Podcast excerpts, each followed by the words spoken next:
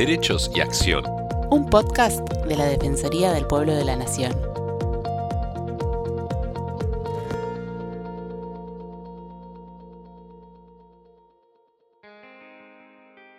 Bienvenidos a los podcasts de la Defensoría del Pueblo de la Nación. Les habla Estefanía González Isola y estoy junto a Fernando Almirón para continuar compartiendo con ustedes diferentes temas de interés general. A los 19 años, Julio Aro fue uno de los conscriptos enviados a la Guerra de Malvinas. Tiempo después, en el año 2008, volvió a las islas y al ver el cementerio de Darwin las 122 tumbas anónimas, se propuso ponerle nombres a cada una. Junto con otros excombatientes, inició una cruzada que fue apoyada por la ONU, la Cruz Roja, el Papa Francisco, los gobiernos argentino y británico y el cantante inglés Roger Waters, entre otros. Tiempo después, junto al coronel, Joffrey Cardoso encabezaron la tarea del reconocimiento de los cuerpos inhumados en tumbas sin nombres en el cementerio de Darwin. Con la intervención de la Cruz Roja Internacional y el equipo argentino de antropología forense y en el marco del llamado Plan Proyecto Humanitario, 115 soldados, suboficiales y oficiales fueron identificados. Solo restan siete para que la tarea se cumpla en su totalidad.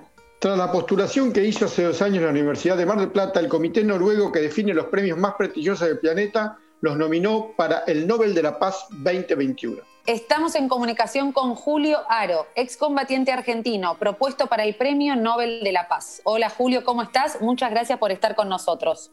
No, por favor, gracias a ustedes por la invitación. Para mí es un placer poder comunicarme con todos ustedes porque aunque le parezca mentira, son una pata muy importante de todo este logro. Así que siempre vamos a estar agradecidos y a disposición. Julio, bueno, primero quiero que nos cuentes un poco la historia, el paso por el conflicto, por la guerra de Malvinas, cómo, cómo lo vivió, cómo fue y qué lo llevó a hacer esta tarea humanitaria que hoy es reconocida mundialmente. Mira, en principio fui como soldado, tuve la suerte de salir en la primera baja, yo soy clase 61, me hice con la clase 62 por los estudios, estudiaba en el colegio industrial, salí de una baja especial porque tenía a mis padres muy humildes, entonces había una baja en ese momento y en ese contexto que te permitían salir a trabajar. Así que salí del cuartel, hice la promesa de no volver, me fui a trabajar y nunca la pude cumplir, porque después de la recuperación de las islas el 2 de abril, este, me despierta mi mamá, yo trabajaba de mozo en un bar, que Argentina había recuperado las islas. Jamás me imaginé que iba a ser parte de esa historia,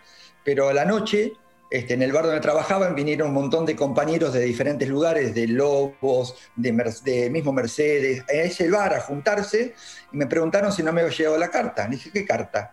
Y de presentación dije, no, no tengo ni idea. Mandé a un amigo hasta la casa de mi madre porque no me animaba, y cuando vino dijo, sí, mirá, te llegó la, la que presentarte dejé la bandeja en el mostrador, fui a mi casa, agarré mi DNI, me fui al cuartel y todos aquellos que éramos del pueblo, de la ciudad, nos retiraron los documentos y nos dijeron que al otro día había que presentarse a Diana. Así que así fue, que el día 4 de abril yo ya estaba dentro del cuartel, donde nos dieron nuevamente la ropa, las armas, los uniformes, cada compañía, y que teóricamente de ahí no nos íbamos a mover. Eh, no fue así porque el día 12 de abril empezaron a caer los camiones, eh, empezaron a embarcarnos a todos ahí y teóricamente íbamos a Capital, de Capital, de Merced a Capital hay 100 kilómetros, llegamos, bajamos de los, de los camiones, te dan un mate cocido y te dice, bueno, el regimiento embarcar, ¿a dónde? A esto. Era un Hércules, en mi vida había volado, no sabía lo que eran los aviones, y ese Hércules era sin asiento, esas famosas fotos que ustedes ven que, que estamos todos amochados con arriba de los bolsones porta equipo. Y Sentados casi en el suelo. En el suelo, sí. Cuando volamos, paramos, estábamos en, en, Puerto, en Río Gallego. ¿Qué hacemos? Acá no, de acá no nos movemos. A los 10 minutos, otro avión, había que subir. Y cuando aterrizamos, aterrizamos en Malvinas. El día 13 de abril nosotros paramos en las islas. Eh, nada, la verdad que uno era toda una experiencia nueva, jamás imaginamos que el conflicto iba a llegar, porque todo el mundo decía no va a pasar nada, no vienen, ¿qué van a hacer acá? No pasa nada. Así que nuestro regimiento fue en diferentes lugares, entre ellos el Monte Dos Hermanas, que tengo uno de los compañeros condecorado con la mayor condecoración que existe, que es Oscar Poltronieri, por su heroico valor en combate. A mí me tocó estar en Puerto Argentino, era Furriel, que escribía muy bien a máquina, y, estaba cuidando una de las últimas casas donde estaba toda la compañía comando nuestra, así que tuvimos que realizar nuestro pozos de zorro este, en, cerca de la, vivienda para vigilarla y custodiarla. Y nada, te empezaron a dar las órdenes. Cuando vos decís, hay una palabra mágica que es alerta roja, que eso implica que te tenés que poner o meter dentro del pozo porque era un ataque aéreo. Y la verdad que en la primera noticia que dicen que había alerta roja, nosotros en vez de meternos en el pozo, salíamos del pozo porque queríamos ver, era algo nuevo para nosotros. Y vimos puntualmente que un avión caía, que, habíamos este, derribado un avión y nos abrazábamos, la verdad, como nada, como si fuera en un mundial. Este, un gol. sí, y la verdad que a la media hora nos enteramos que ese avión que vimos caer, que decimos que le tiramos hasta con el casco por lo bajito que voló, era un avión propio, era un avión argentino. Así que después de muchos años pude comprender por qué le tiramos también a ese avión. Este, así que ya ahí la, moral del soldado este, se nos fue por el piso. Eh, vivimos momentos muy difíciles donde rescatamos siempre la parte positiva ¿no? de los momentos difíciles. Es mi compañero de pozo, el estar espalda con espalda, en leer la carta de tu vieja 14 veces, en, en esos momentos que son irrepetibles, en entender las veces quise llorar a mi mamá porque no me gustaba la cebolla y me la comía como si fuera una manzana. Eh, con valorar un poquito de agua hasta un pedacito de papel higiénico. Es decir, ¿por qué llegar a ese límite para valorar las cosas?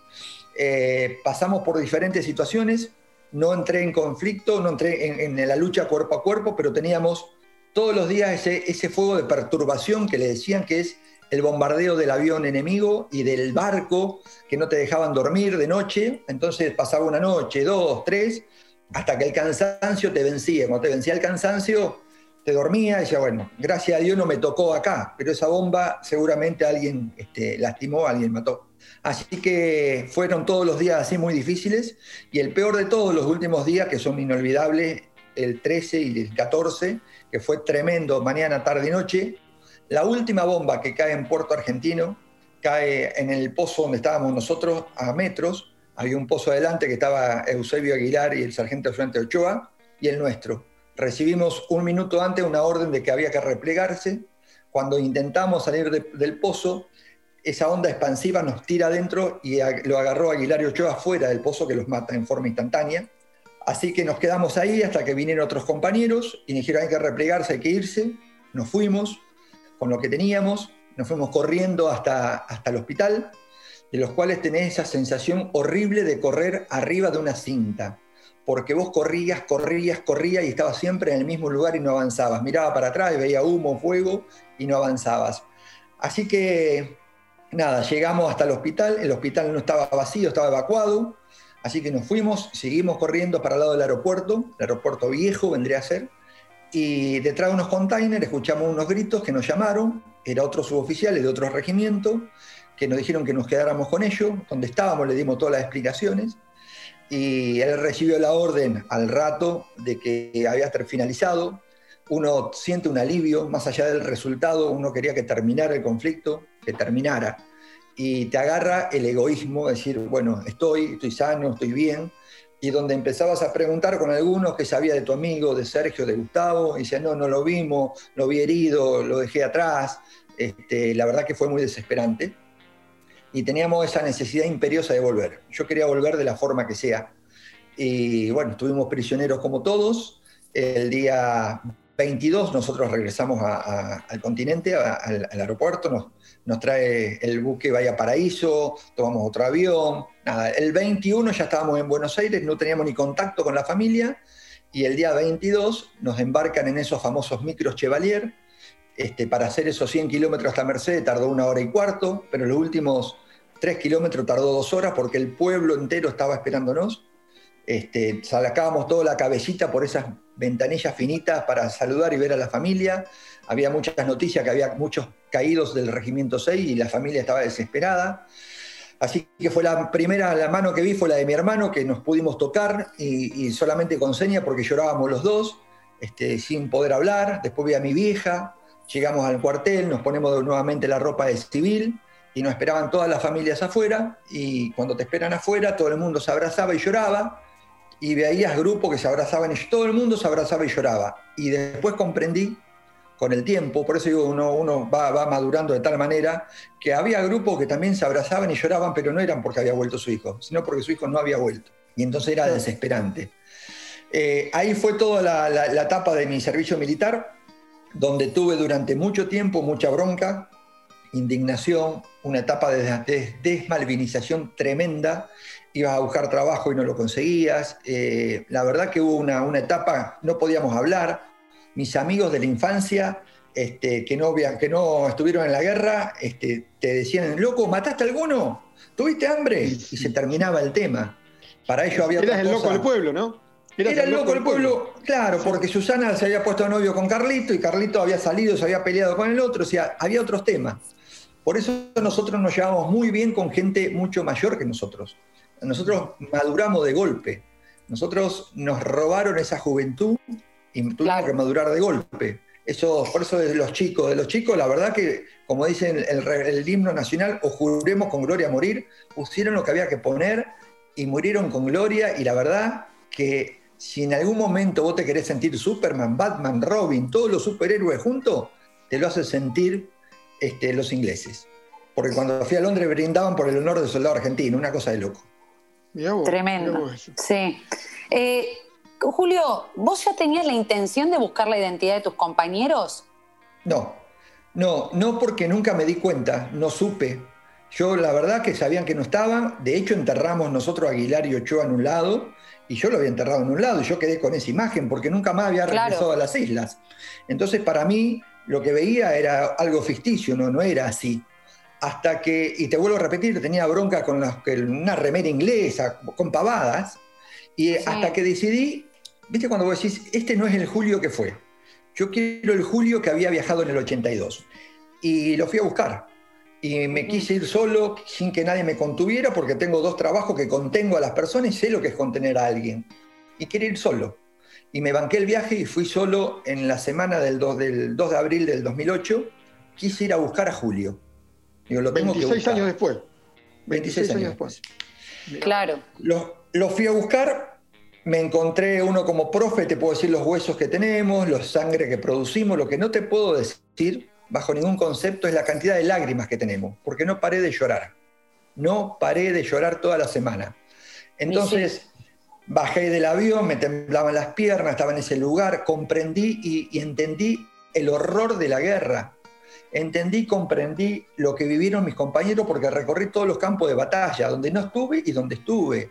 Eh, fui a buscar a los que había enterrado y no los encontré. Fui al cementerio y cuando paso por esa puerta mágica y veo que los busco y no los encuentro. 122 placas, voy vas corriendo que no estaban los nombres. Decía soldado argentino solo conocido por Dios. Jamás me imaginé de esa situación. Encontré a Aguilar y Ochoa, los encontré, que sí estaban identificados. Digo, ¿qué pasó? Y entonces ahí cuando uno empieza a, a, partirte la cabeza en el buen sentido. Si a mí me hubiera tocado quedarme en las islas, yo hubiera sido uno de ellos, porque no tenía mi chapita identificatoria porque cuando nos convocan me dan la chapita con el logo del ejército, el escudo y nada más. Tuvimos que agarrar un papel, ponerle aro barra 62, cinta scotch y envolverlo. Imagínate lo que duró en mi cuerpo, nada. Claro, nada. Tuve 74 días, nada. Entonces hubiera sido uno de ellos. Cuando vos te pones en el lugar de ellos y entendés del por qué lloraban las mamás y que esas mamás este, encima le dijeron que su hijo había muerto y no saben ni siquiera dónde estaba. Le digo, no, no, no puede ser así. Ahí donde nos propusimos intentar ver cómo se le puede devolver la identidad, si es cierto que estaban debajo de cada cruz los cuerpos, no teníamos ni idea. Claro, no tenían idea, sí. No, no, no había ningún tipo de registro que tuviéramos nosotros. En, e, ahí mismo, quería ver de qué manera podía volver. En ese mismo año, en el 2008, armamos un proyecto, ni bien vine, armé un proyecto que se llamó Identidad Compartida de poner a una mamá inglesa y una mamá de un soldado argentino, ambos con sus hijos muertos, y preguntar quién ganó la guerra. Y ambas madres perdieron la guerra. Digo, este viaje de ir a buscar a Julio me sirvió para curarme, me sirvió para descargar la mochila, me sirvió para no tener odio, me sirvió para entender que la guerra lo hacen los gobiernos y el pueblo el que la pelea, que, que la gente no, no, no tiene la culpa. De hecho, vivo frente al mar. Y si hay alguien que se está ahogando, lo voy a buscar, sin preguntar si es inglés, francés, alemán, de qué partido político, de qué religión, vas a buscar y a rescatar el ser humano. Le hago este comentario a mi mamá y me dice, mi vieja, yo no hubiera dejado un minuto de buscarte. Entonces te ponen en, ese lugar y dicen, bueno, vamos a ver qué pasa. Este, ¿Qué podemos encontrar en Londres? Eh, María Laura Vignolo, que era una corresponsal de guerra que estaba trabajando en Londres, nos comunicamos. Ella es la que nos invita a través de SAMA 82, un grupo de, que maneja todo lo que son veteranos que estuvieron en el conflicto de Malvinas. Nos invitan para ver de qué manera podíamos trabajar o hacer algo en conjunto y averiguar algo. Así que eso fue el 17 de octubre del mismo año. Pero tres días antes, más allá de de tener una separación y todo lo que estaba viviendo, eh, me llaman de Mercedes, yo ya estaba viviendo el Mar del Plata, de que mi hermano había sufrido un problema de salud grave, lo fui a ver y el día 14 muere mi hermano, de octubre. Me fui con toda la carga emocional de ver a mi mamá, que vio a su hijo enfermarse, agonizar, morir, y tiene un lugar donde irlo a llorar. Y mi hija hasta el último día de su vida no tuvo nunca consuelo. Me fui con esa carga emotiva de entender y comprender esas madres que vieron a su hijo irse y no lo vieron regresar jamás y no saben ni siquiera en qué lugar del cementerio estaban. Así que nos fuimos con una carga impresionante. Llegamos a Londres, nos esperaba todo este grupo de SAM 82, tuvimos cientos de reuniones muy lindas con diferentes eh, protagonistas, pero como gracias a Dios no hablo una palabra en inglés, una no hablo, digo yes y lo digo mal. No. no. pero es cierto, pero te digo que es cierto. Porque si hubiera hablado inglés nunca me hubiera cruzado con Jeffrey, nunca. Y si Jeffrey no hubiera hablado español, jamás, si Jeffrey no hablaba español, jamás nos hubiéramos cruzado. Y hubiéramos estado con la duda siempre. Entonces hay algo mágico que pasa, hay algo divino que está, que está sucediendo. Porque en todas las reuniones teníamos diferentes este, traductores, hasta que una vez llegó Jeffrey, que nunca nos dijo quién era. Pero como yo siempre terminaba las charlas con el cementerio y que no entendía y que por qué pasaba, cuando comenté eso delante de Jeffrey, él a partir de ahí le pidió a, sus jefes estar siempre con nosotros. A partir de ahí fue siempre nuestro traductor, porque cuenta ahora con el tiempo que él veía una pena muy grande y no podía comprender cómo no sabíamos nada de, sus, de mis compañeros. Así que este, tuvimos todas las charlas habidas y por haber, de, la vida, pero no del cementerio, jamás. Hasta el último día que él se anima y que tenemos una reunión privada que nos dice, mira, los gobiernos no se hablan, pero ustedes tendrían que formar una fundación o una ONG para poder trabajar en conjunto algunas cosas que se pueden hacer por la salud de los veteranos. Así que por eso nos contaron la historia de la Popis y nosotros armamos la Fundación No Me Olvide, que tiene que ver con la flor nuestra. Cuando terminamos la reunión, nos fuimos a tomar una cerveza un pub, los tres, y la verdad que empezó a decir quién era, qué es lo que había hecho y que tenía algo para nosotros.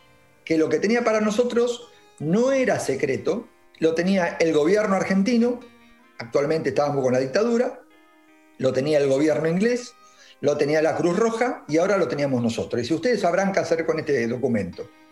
Y la verdad que nos da en el taxi y abrimos y nos queríamos morir mapas, fotos, coordenadas, todo un informe que cuando llegamos a nuestro país lo hicimos este, eh, traducir palabra por palabra, lo fui a leer a la escollera y me dio muchísima bronca, impotencia y, gana de, de, ir con un bidón y prender fuego todo lo que pudiera, porque Jeffrey hace la ceremonia final el día 19 de febrero del 83.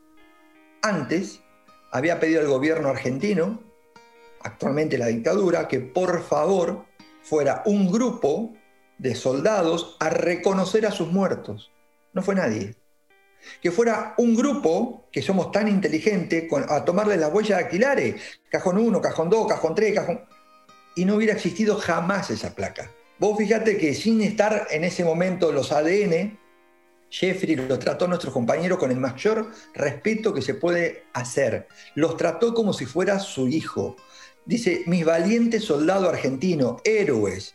Cada cuerpo que encontraba, cuando le decís cuerpo se enoja, porque no son cuerpos, son personas que perdieron la vida, son seres humanos, este, valientes guerreros, y tenía su mamá al lado. Dice, yo cada, cada, cada compañero que encontraba tenía su mamá al lado, y los quería proteger de tal manera, más allá de revisarlos, de limpiarlos, de anotar las cosas que encontró, los envolvió en una sábana blanca, le puso una bolsa negra, le puso otra bolsa blanca, le puso otra bolsa y le puso un cajón. y el 19 de febrero los enterró con una ceremonia que está en YouTube, que, que es maravillosa.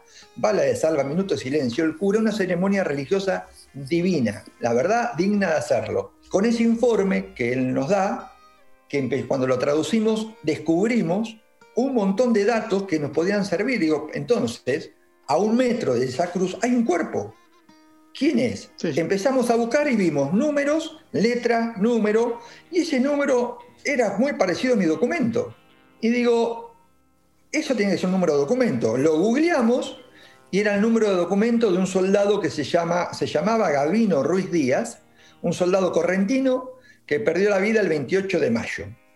Que ese número de documento generaba una pensión de guerra que la cobraba todos los 27 de cada mes una señora que se llama Elma Peloso, en el banco de San Roque Corrientes. Agarré la camioneta y nos fuimos a San Roque Corrientes a buscarla. Lo que pasa que en esa época que fuimos, el banco abre a las 6 de la mañana y cierra a las 11 del mediodía por, por los calores. Y dijeron, no, averiguamos, dijeron, no, Elma aparte no vive acá. Elma, este, la mamá de Gavino, vive a 40 kilómetros acá, en el medio de la nada, y nos fuimos hasta la casa de Elma una colonia. una colonia que se llama Colonia Pando. Nos atendió, no, no, nos, como si fuéramos sus hijos, nos mostró a su papá, al marido, que estaba en una situación muy delicada, que con una ACV muy grande no se podía mover, no hablaba, en una cama muy precaria. Entonces le dijimos, bueno, mira, ¿en qué te podemos ayudar? Digo, ¿te sirve una cama ortopédica? ¿Y qué es eso? ¿Una cama que vos lo levantás, se puede sentar? Sí. ¿Silla de rueda tiene? No. Bueno, hicimos una lista que nos vinimos a Mar del Plata, desarmé la partner, yo tenía una camioneta partner, le saqué el asiento delantero, los dos asientos traseros, para que me entrara la cama ortopédica nueva, una silla de rueda, pañales, fui cargadísimo hasta la casa y la verdad que a la mamá le cambió la vida y dice, puedo comer con el papi junto ahora. Lo levantamos, no tenían una foto, hicimos de la foto chiquitita una foto grande. Eh, y ahí nos animamos a decirle, mira Elma, nosotros tenemos la, no la certeza, pero está la posibilidad de saber en qué lugar de esas 122 placas se encuentra tu hijo. Porque ella había viajado antes, en el 87 pudo viajar con la Cruz Roja y no lo encontró. Y dice, yo caminaba y caminaba y caminaba y dice, hasta que por ahí sentí algo y me agarré esa cruz. Dice, y digo, bueno, dejó lo que llevaba en esa cruz. Pero dice, a mí me encantaría saber dónde está Gavino. Entonces le digo, mira, está la posibilidad de que si vos decís que sí, con una gotita de sangre de tus deditos, podemos saber. ¿Qué te parece? Hijo, sí, mi hijo no está usurpando nada, mi hijo está en su tierra, pero quiero saber dónde está. Esa mamá es la que nos impulsa a hacer el proyecto, a seguir buscando. Esa mamá hace que se me cruce un ángel terrenal que se llama Gabriela Cosifi. Gabriela Cosifi hoy es directora de Infobae, que tiene un compromiso mucho mayor que el mío porque sabe de cada uno de mis compañeros la historia, dónde murieron, quién eran sus compañeros, la mamá, el nombre. Es impresionante el, compromiso que tiene con las madres de Malvinas. Entonces, cuando la conocimos, que, vino un inglés que pasaba un documental este, de Oscar Poltronieri y que dijo que quería que esté, bueno, la conocimos, le presentamos el proyecto y se puso a la par o adelante nuestro a trabajar. Es impresionante. Entonces, ahí arrancamos cada uno de nosotros a buscar diferentes eh, formas de, buscar a la familia, ir a las plazas, ir a los bancos, ir a, buscar a ver si los padres querían o no hacer la muestra. Obvio que tuvimos el, no te digo el 50%, pero un porcentaje muy alto de gente en contra, de gente que estaba, se oponía a esto, que teóricamente teníamos intereses espurios, soy del servicio de inteligencia inglés, sobre todo porque hablo perfecto el inglés, eh, que que, mm, como es, eh, quería mostrar los cuerpos, que quería una candidatura política, que un montón de cosas, pero nunca nadie respetó la decisión de los papás. Es decir, si uno de ustedes puede tener todos los argumentos para decir, no, esto no hay que hacerlo, y otro puede tener todos los argumentos para decir, sí, hay que hacerlo, en definitiva, lo que hay que hacer es preguntarle a un papá o a una mamá. Si el papá dice que no, se terminan los dos argumentos. Y si el papá dice que sí, se terminan los dos argumentos. El dueño de ese cuerpo, esa persona, es el familiar, no nosotros. Nosotros éramos el negocio, decir, ¿querés? Te ayudo. No querés, te ayudo igual.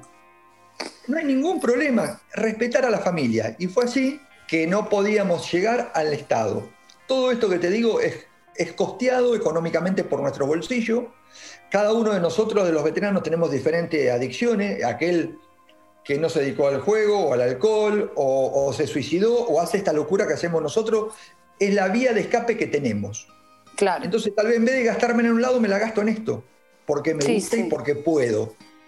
Entonces, arrancó esa. Queríamos llegar a la presidenta y no podíamos llegar.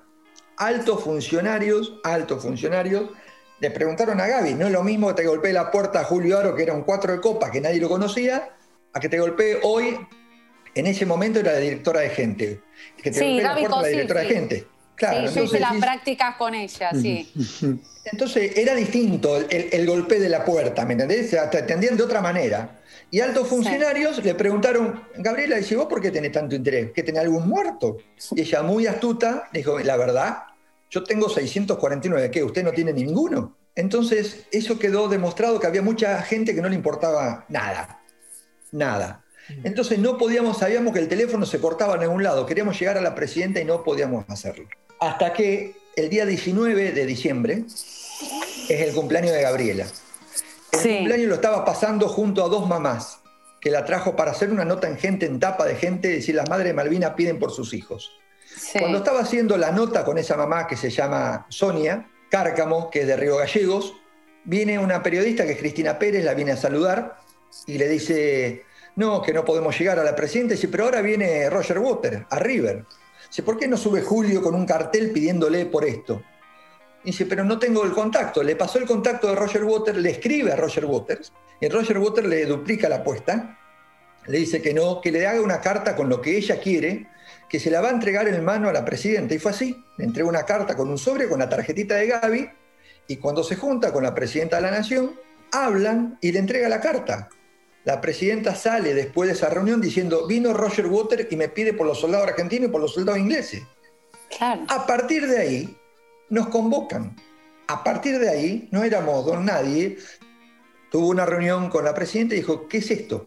Bueno, entonces le contó de qué se trata el proyecto. Dice, bueno, si es cierto lo que ustedes dicen, yo lo que necesito son cinco cartas de los papás pidiéndome como para, para, para presentarlo. Así que ahí nomás.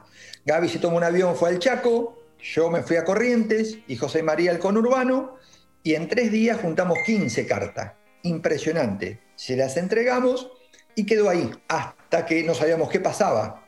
Pero hubo un acto el 2 de abril en Ushuaia, estábamos todos en diferentes actos, dirá algo, dirá algo, dirá algo, y hay un anuncio que dice, mandé una carta al Comité Internacional de la Cruz Roja pidiendo por los soldados. Ahí estallamos de alegría y no paramos de llorar, porque ya no era una cuestión de dos locos, sino que ya el Estado se formaba parte de este, de este proceso.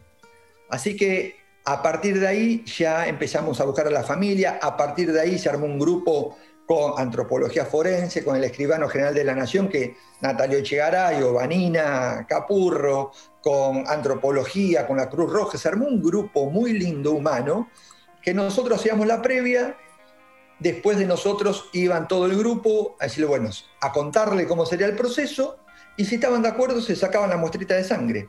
Teníamos el primer banco genético de las madres de Malvinas y así fue todo sucesivamente como se fue dando. O sea que gracias a Roger Waters que nos abrió las puertas y que nunca se desvinculó, porque cuando vino a La Plata nos pidió juntar con 100 mamás, 50 por show y se la llevamos. Cada mes y medio escribe a Gaby, no a mí, obvio, preguntando qué necesitamos y qué habla. Si vos ves una foto que tengo.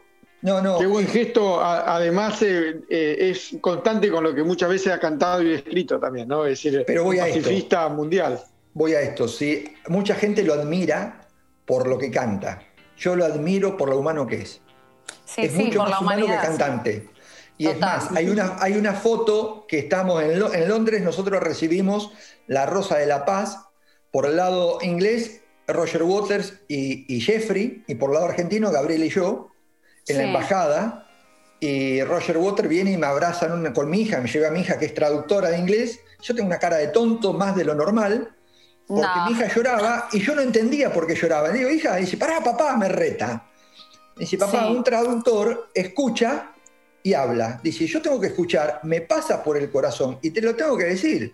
Dice, Roger Water, dice que sos un tipo que te admira, que no sabe cómo lo hiciste, que está a disposición tuyo, que, que, sos su ídolo. Dice, Roger Water, papá, no es él. Entonces, nada, es, muy lindo lo, humano de, él.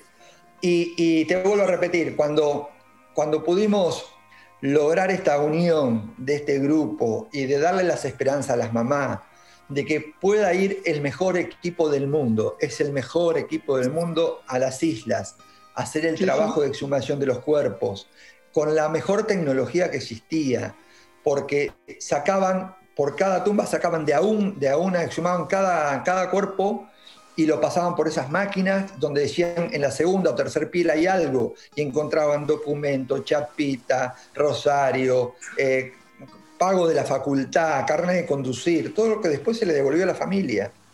Este, las cartas, algo tan lindo y las muestras de las 122 placas fueron el 100% efectiva. No hubo una que no sirviera, todas. Eso fue debido al estado de conservación que hizo Jeffrey. Si no lo hubiera conservado de esa manera, jamás hubiera sido. Con todas esas bolsas, ¿no?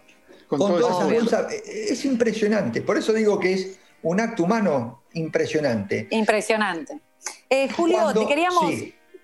Sí. discúlpame. Te queríamos preguntar cómo te enteraste de la nominación al premio Nobel. mira, es la segunda vez que la universidad lo hace, no había pasado la otra vez lo que pasó ahora. Sí. Llega un mensaje a las 7 de la mañana, del 9, que del grupo que tenemos de la fundación, y dice que lo había llamado Alberto Rodríguez, uno que está en la, junto con el rector, de que de Noruega habían aceptado la candidatura. Y nada, y la publicó, y a partir de ahí, hasta el martes primero, tengo hora tras hora tras hora de todos los lugares del mundo que están llamando, y te enterás de esta manera. Es, es algo que realmente a mí me encanta, no por el premio, porque el premio lo tenemos, es muy noble. Ya se lo ganaron, ya se lo ganaron con, con Ustedes ya se lo ganaron. Exacto. Cuando vos te abraza una mamá, cuando vos la podés acompañar al cementerio, cuando esa mamá en ese mapa de la vida, que son esas arrugas maravillosas, lo único que corre por es lágrimas, se levanta de la silla y te dice gracias hijo por ayudarme a encontrar a mi hijo, es un premio muy noble y te da mucha paz. Y Seguro. el premio o esta postulación es para cada uno de los, aquellas personas que ayudaron, que colaboraron, es para Gaby, para los antropólogos. Somos, seguramente se van a olvidar de nuestros nombres propios, pero lo que nunca nadie se va a olvidar de los 115 compañeros que identificamos.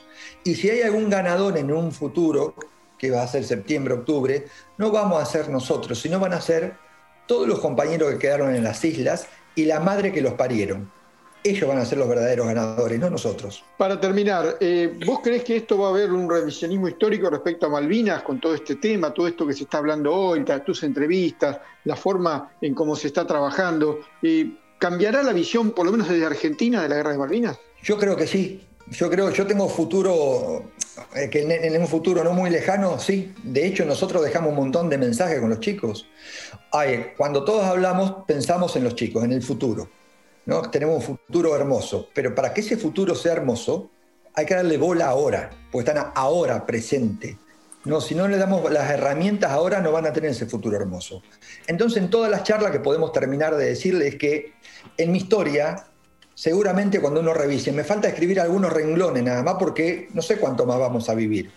Y seguramente cuando vos revisás mi historia, vas a encontrar muchas de las páginas que están manchadas está manchada con rencor, está manchada con bronca, está manchada con odio, que después me pude curar, pero están manchadas. Lo que tenemos que tratar de que esos chicos que son el futuro, pero que están ahora presentes, escriban su propia historia, porque tienen la página en blanco, no están manchadas. Entonces, escribiendo su propia historia, con esa página en blanco, explicarle, no tomemos juicio de valor con nadie, démonos la posibilidad de conocernos, hablemos sobre las cosas que coincidimos, no sobre las que no coincidimos. Jamás renunciaremos a decir que las Malvinas fueron, son y serán Argentina, pero hablemos desde otro punto de vista. Hablemos primero con las personas, conozcamos no, este, no, no vayamos al choque primero. Hay que, nosotros hemos dejado el fusil en el 82 y agarramos la palabra. Explicar de lo importante que es, si pensás distinto, no sos malo, pensás distinto y es lógico.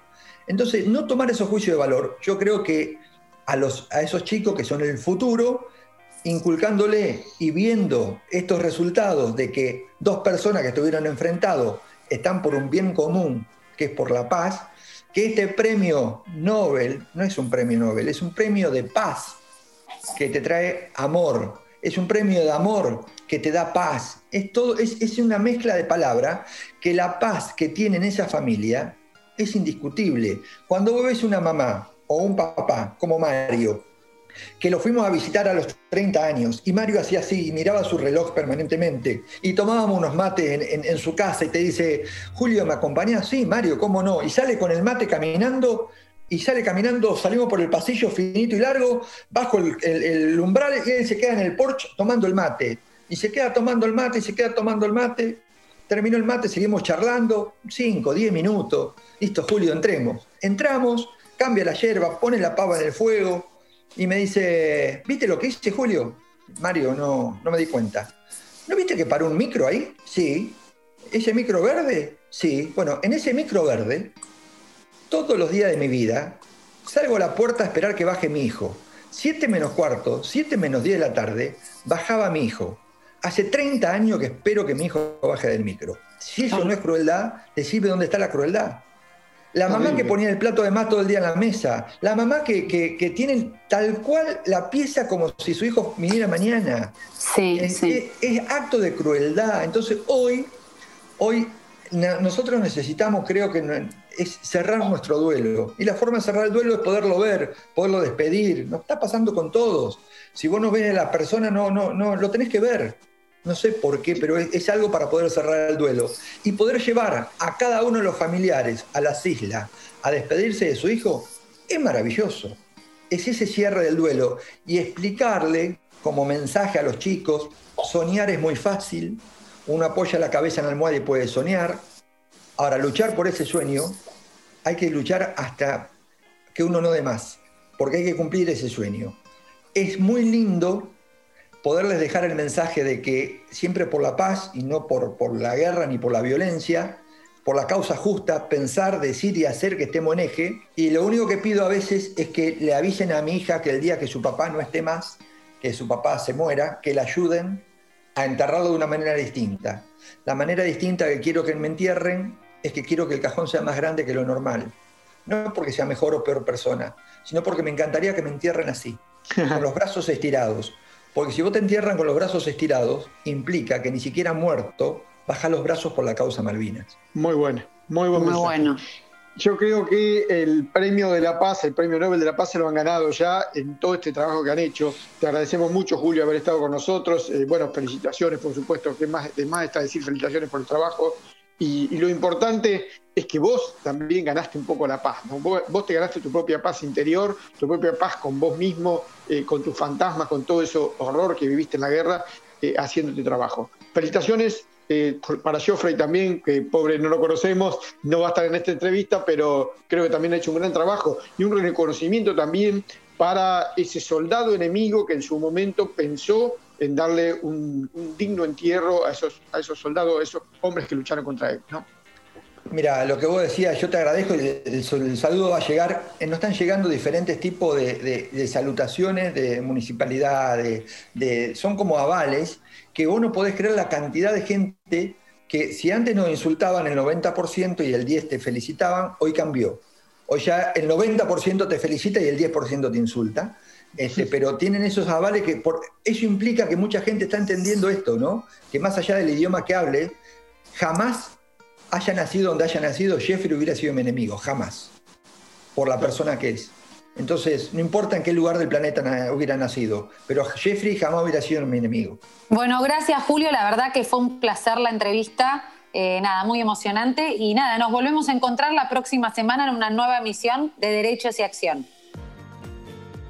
Derechos y Acción es un podcast original de la Defensoría del Pueblo de la Nación. La producción de este episodio estuvo a cargo de Bianca de Gaetano, Nelly Durán Cianotti, Martín Genero y Georgina Sturla. Podés encontrarnos en redes. Por WhatsApp escribirnos al 113-762-4966.